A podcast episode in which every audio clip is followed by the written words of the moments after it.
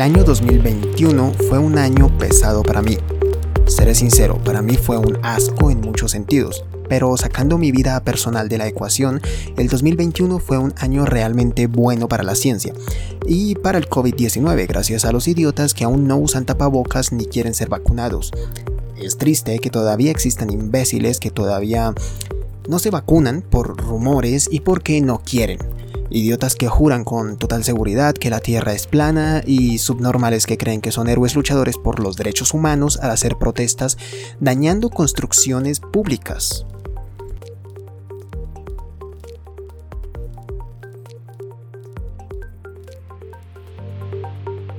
Hola, iones investigadores. Les doy la bienvenida a este primer episodio de mi podcast Ion Incoativo el podcast en el que hablaremos de electromagnetismo, electrónica y tecnología científica. En este episodio quiero hacer un repaso por algunos de los logros y avances científicos y tecnológicos del 2021 que personalmente me interesaron o gustaron más. Así que si te gusta este episodio, las investigaciones que hago y las estupideces sin importancia que a veces digo, entonces suscríbete al podcast y aprende ciencia desde tu aplicación o plataforma de podcasts preferida. Y si tienes preguntas sobre ciencia, recuerda dejarlas en mis redes sociales y con gusto responderé las que pueda o las que yo quiera.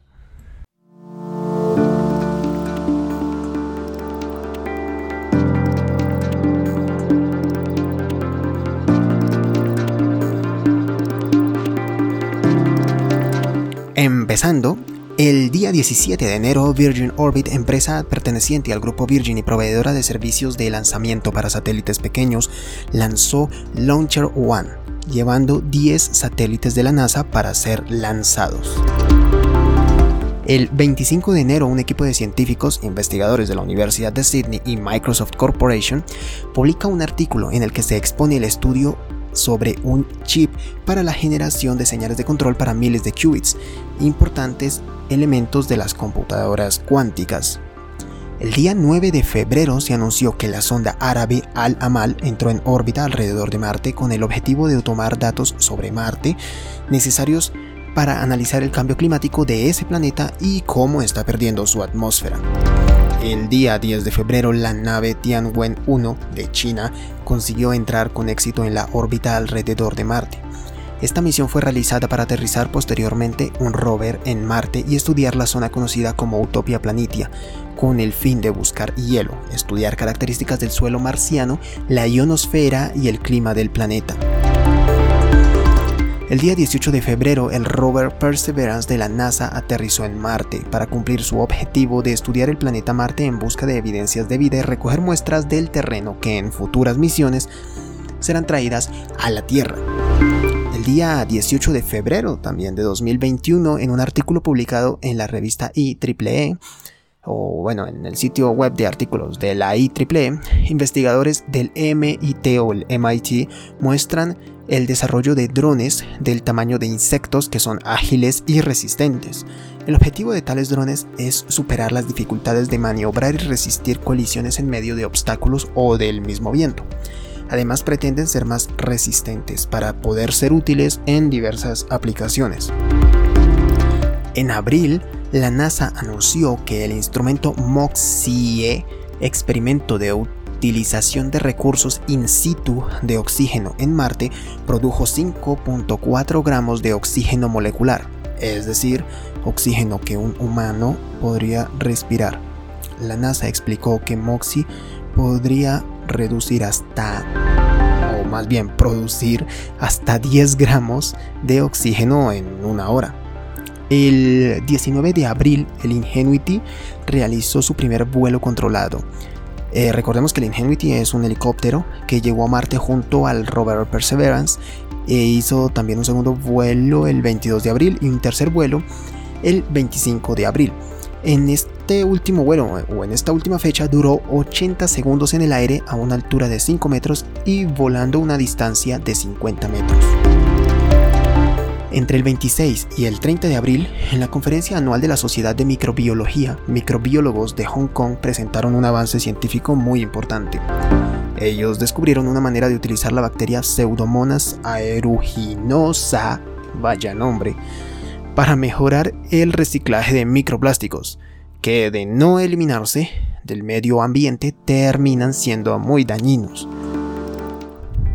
El día 10 de mayo, la sonda Osiris-Rex dejó el asteroide Bennu y se dirige de vuelta a la Tierra, con el fin de traer muestras de tal asteroide para ser analizadas.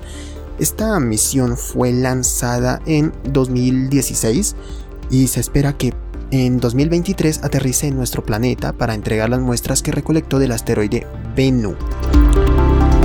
En mayo también nos enteramos de que la sonda Parker de la NASA es el objeto más rápido construido por los humanos. Esta sonda fue lanzada en 2018 y en 2021 sigue dando información importante sobre el Sol y sobre Venus. Además, ha roto récords como el objeto más rápido creado por humanos y eh, hace poco incluso, terminando el 2021, me enteré de que se acercó mucho al Sol, prácticamente está tocando el Sol, entonces es uno de los objetos humanos, o más bien el objeto humano eh, desarrollado por humanos que más se ha acercado al Sol. El día 14 de mayo el rover Zhurong, Zhurong, algo así, espero lo esté diciendo bien, perteneciente a la misión Tianwen-1 de la Agencia Espacial de China, la CNSA, aterrizó en la región de Marte conocida como Utopia Planitia, Posteriormente, el 19 de mayo, la Agencia Espacial de China publicó imágenes de la superficie de Marte tomadas por su rover. El día 22 de mayo, la nave VSS Unity de la empresa Virgin Galactic completó su tercer vuelo tripulado, de forma exitosa, siendo este también el primero desde el puerto espacial de Nuevo México. El objetivo de este vuelo era superar los 81 kilómetros de altura sobre el nivel del mar considerado como la frontera entre espacio y atmósfera terrestre según la Fuerza Aérea de los Estados Unidos. Recordemos que para eh, esto de los astronautas o, eh, mundialmente, digamos, eh, para estudios científicos y o más bien estudio espacial, se entiende que el espacio en realidad comienza después de los 100 kilómetros de altura, pero bueno, para la Fuerza Aérea de los Estados Unidos es a partir de los 80-81 kilómetros de altura, sobre el nivel del mar. El día 22 de mayo, el dron Ingenuity, que viajó a Marte en compañía del rover Perseverance, completó exitosamente su ascenso inicial de 10 metros y su vuelo de 150 metros sobre terreno marciano. Sin embargo, posteriormente el Ingenuity, Ingenuity tuvo fallas que dificultaron su aterrizaje. Pero a pesar de esas dificultades, aterrizó sano y salvo. Al parecer hubo un problema con eh, una de las cámaras, eh, un problema que hizo que se perdiera un frame o algo así de las imágenes. Y bueno, eso hizo que Ingenuity no, digamos, se estabilizara bien al momento de, de aterrizar. Pero bueno, se salvó. En mayo nos enteramos de que en China, el superconductor experimental avanzado Tokamak EAST alcanzó una temperatura de plasma de 120 millones de grados Celsius durante 101 segundos. Recordemos que si este y proyectos similares funcionan correctamente y por largos periodos de tiempo, la humanidad podría tener fuentes de energía generadas por energía generada por fusión nuclear, la cual sería mucho más fiable y limpia. Sería básicamente como la que eh, emite el Sol. La energía del Sol es por fusión nuclear. El día 28 de junio fue publicado en arxiv.org un artículo de científicos de China quienes lograron desarrollar una computadora cuántica de 66 qubits llamada Su-Chong-Si. Esta computadora logró superar a la supercomputadora clásica, es decir, a la supercomputadora más fuerte de las normales, o sea, que no es cuántica.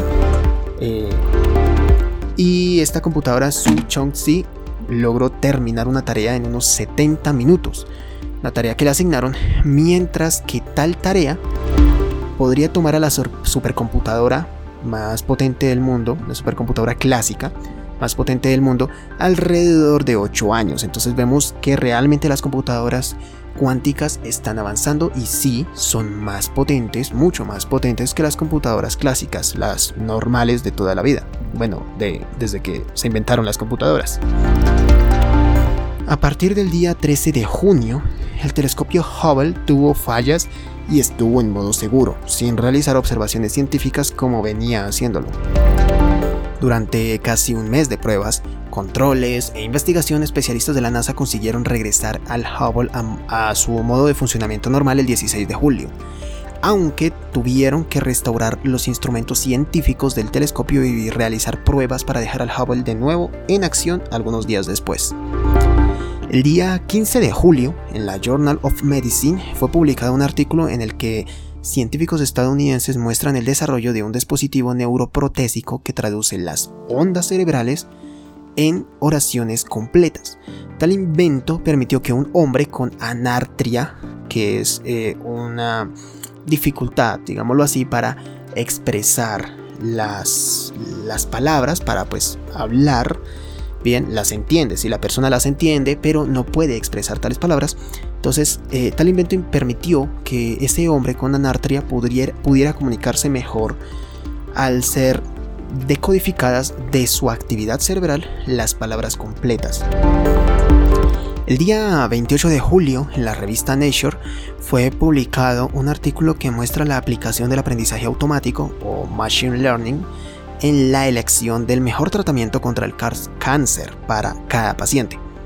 El equipo de investigadores españoles desarrollaron una herramienta basada en métodos de aprendizaje automático para identificar las mutaciones que impulsan el cáncer para cada tipo de tumor. El día 3 de julio, en Case Studies in Thermal Engineering, disculpen si pronunció muy mal el inglés, de Elsevier, se publicó en línea un artículo con los resultados de una nueva tecnología de desalinización de agua, algo importante para la potabilización, que según el equipo internacional de ingenieros encargado de tal proyecto podría ser un 400% más eficiente. Esta tecnología podría ayudar a producir agua potable en países de Medio Oriente, África, y Sudamérica. En el mes de julio, Argelia agotó sus reservas de gasolina con plomo. Esto dio pie a que se declarara que oficialmente ya no hay un país en el mundo que utilice gasolina con plomo para sus vehículos. Esto es de gran importancia ya que si recordamos bien, el plomo es dañino, muy dañino, para el ser humano y para el medio ambiente. Tristemente, durante mucho tiempo la humanidad vertió plomo en el medio ambiente al utilizarlo en la gasolina como un aditivo que ayudaría al rendimiento del motor. El día 29 de agosto, la Geophysical Research Letters se publicó un artículo en el que científicos de la NASA muestran cómo han estudiado las imágenes compartidas del Hubble eh, provenientes de la Gran Mancha Roja de Júpiter.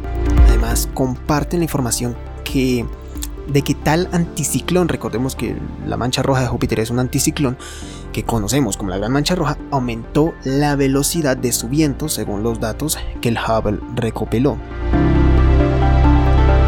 El día 15 de septiembre la misión Inspiration 4 o Inspiration 4 se lanzó para llevar a cuatro personas a una altura de 590 kilómetros, o sea ya estamos hablando del espacio. Allí los pasajeros pudieron ver la Tierra, obviamente vieron que es un disco que flota hacia arriba. no, obviamente el planeta es redondo, ¿bien? Allí los pasajeros pudieron ver la Tierra, realizaron experimentos biomédicos, tocaron un ukelele especialmente modificado y recordemos que pues obviamente al estar en espacio el ukelele normal no tocaron un ukelele modificado obviamente para que pues sonara allá. Y se comunicaron con pacientes del Hospital de Investigación Infantil, no sé cómo se llama esto, Saint Jude, creo que se dice, bueno, St. Jude, supongo que se dice Saint Jude. Luego de tres días a partir del lanzamiento, la tripulación llegó a la Tierra de forma segura. El día 27 de septiembre, la NASA lanzó al espacio el satélite Landsat 9. El objetivo con la misión Landsat ha sido estudiar el crecimiento de megaciudades, expansión de la agricultura, contornos evolutivos de costas, bosques y desiertos. Además ha servido para monitorear desde la órbita el comportamiento de algunos animales eh, se han visto incendios, huracanes y brotes de insectos y quizá lo más importante de esta misión es que puede ayudar a observar el clima y los impactos del cambio climático.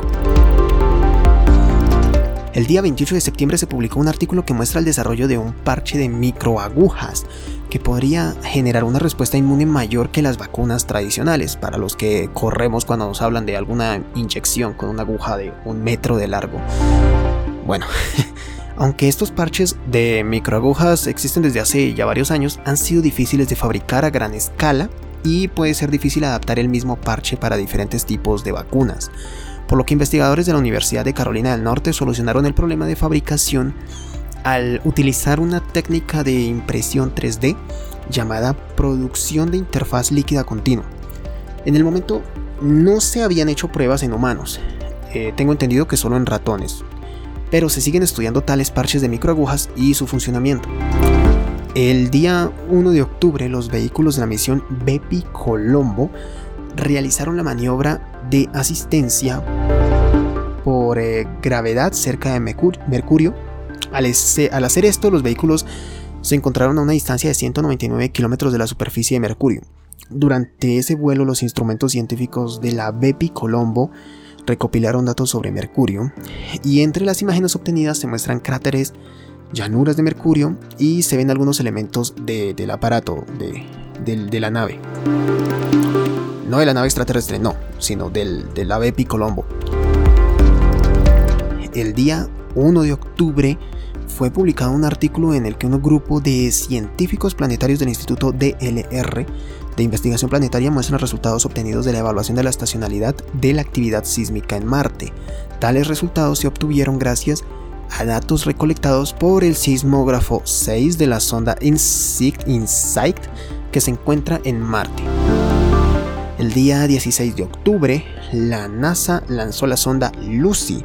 Durante los próximos tres años, esta nave realizará maniobras gravitacionales cerca de la Tierra para luego dirigirse a su primer objetivo, el asteroide troyano de Júpiter llamado Donald Johan. ¿Cómo es? el asteroide troyano llamado Donald Johansson. Luego del primer Donald Johansson, creo que se dice así seguido, Donald Johansson. Bueno, luego de este primer sobrevuelo, Lucy estudiará objetos cerca al punto de Lagrange L4 del sistema Sol-Júpiter. Los siguientes destinos serán el doble troyano Euribates, el troyano Polimela, el troyano Leucus y el asteroide Horus. Por favor, pongan nombres fáciles de pronunciar. El día 10 de noviembre la empresa SpaceX lanzó su tercera misión tripulada, impulsando a la Crew, Crew 3 como servicio para la NASA. En esa nave iban los astronautas de la NASA Raja Chari, Kayla Barron y Tom Marshburn. y yo quejándome de los troyanos de Júpiter. Estos nombres están más difíciles. Bueno, el viaje se realizó para llevar a estos astronautas a la Estación Espacial Internacional donde permanecerán, o más bien permanecieron, no, permanecerán, todavía creo que están allá, seis meses. El día 17 de noviembre fue publicado en Nature un artículo en el que se sugiere utilizar el yodo para motores que propulsen satélites de forma más eficiente. La empresa de tecnología espacial Thrustme hizo una prueba en órbita al propulsar un satélite por medio de gas yodado. La importancia de este estudio está en que el yodo es más abundante y barato que el xenón, siendo el xenón el gas que actualmente se utiliza como fuente de energía junto con la electricidad. El día 24 de noviembre se lanzó la misión DART, una que tenía mucho interés para mí, me interesaba mucho. Bien. Y bueno, esta misión tiene como objetivo el impactar contra el asteroide Dimorphos para cambiar su órbita al menos un poco según lo que entendí. La idea es estudiar cómo se podría proteger a la Tierra de asteroides peligrosos. Para aclarar, Dimorphos es un asteroide que es parte del sistema binario Didymos de la familia Apolo. Entonces, eh, ni Dimorphos ni Didymos son una amenaza para nuestro planeta. Tranquilidad, ¿ok? Solo fueron elegidos para realizar la prueba de DART. El impacto de DART contra Dimorphos ocurrirá en 2020, quizá en septiembre u octubre. El día 29 de noviembre fue publicado en Nature Communications un artículo que muestra el desarrollo de una cámara ultracompacta del tamaño de un grano de sal.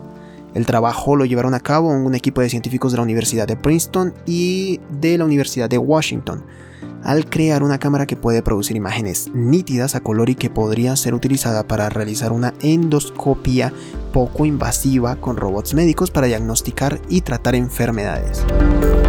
El día 11 de diciembre, la empresa Blue Origin lanzó exitosamente su tripulación de seis personas en un vuelo suborbital.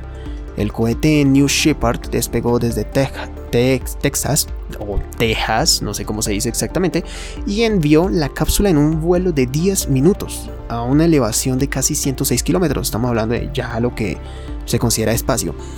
Esto proporciona unos pocos minutos de ingravidez para luego caer en paracaídas de vuelta a la Tierra.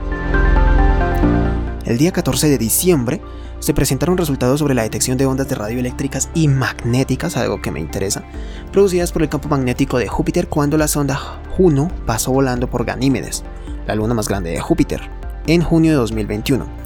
Estas ondas fueron recogidas por el instrumento Waves de la nave, con ellas se creó un clip de audio en el que se puede notar el cambio abrupto de frecuencias más altas alrededor de la mitad de la grabación, lo que representa la entrada a una región diferente en la magnetosfera de Ganímedes, según lo explicó uno de los investigadores de Juno. El día 25 de diciembre, nuestra última noticia importante del 2021 en mi opinión, el día 25, hablando de ciencia y tecnología, claro. El día 25 de diciembre la NASA lanzó el telescopio espacial James Webb. Yo lo vi, lo vi pero en el directo de YouTube. Obviamente no pude ir hasta la Guayana para pues para ver el lanzamiento. Pero bueno, este telescopio es una de las más grandes invenciones humanas para estudiar el espacio exterior. Cuidado porque luego de su lanzamiento la NASA asegura que el telescopio debe realizar varias acciones. Las primeras y muy importantes son su despliegue, la ubicación en su destino alrededor del punto de Lagrange L2 de, la Tierra, del sistema Sol-Tierra obviamente, y la calibración de instrumentos científicos del telescopio.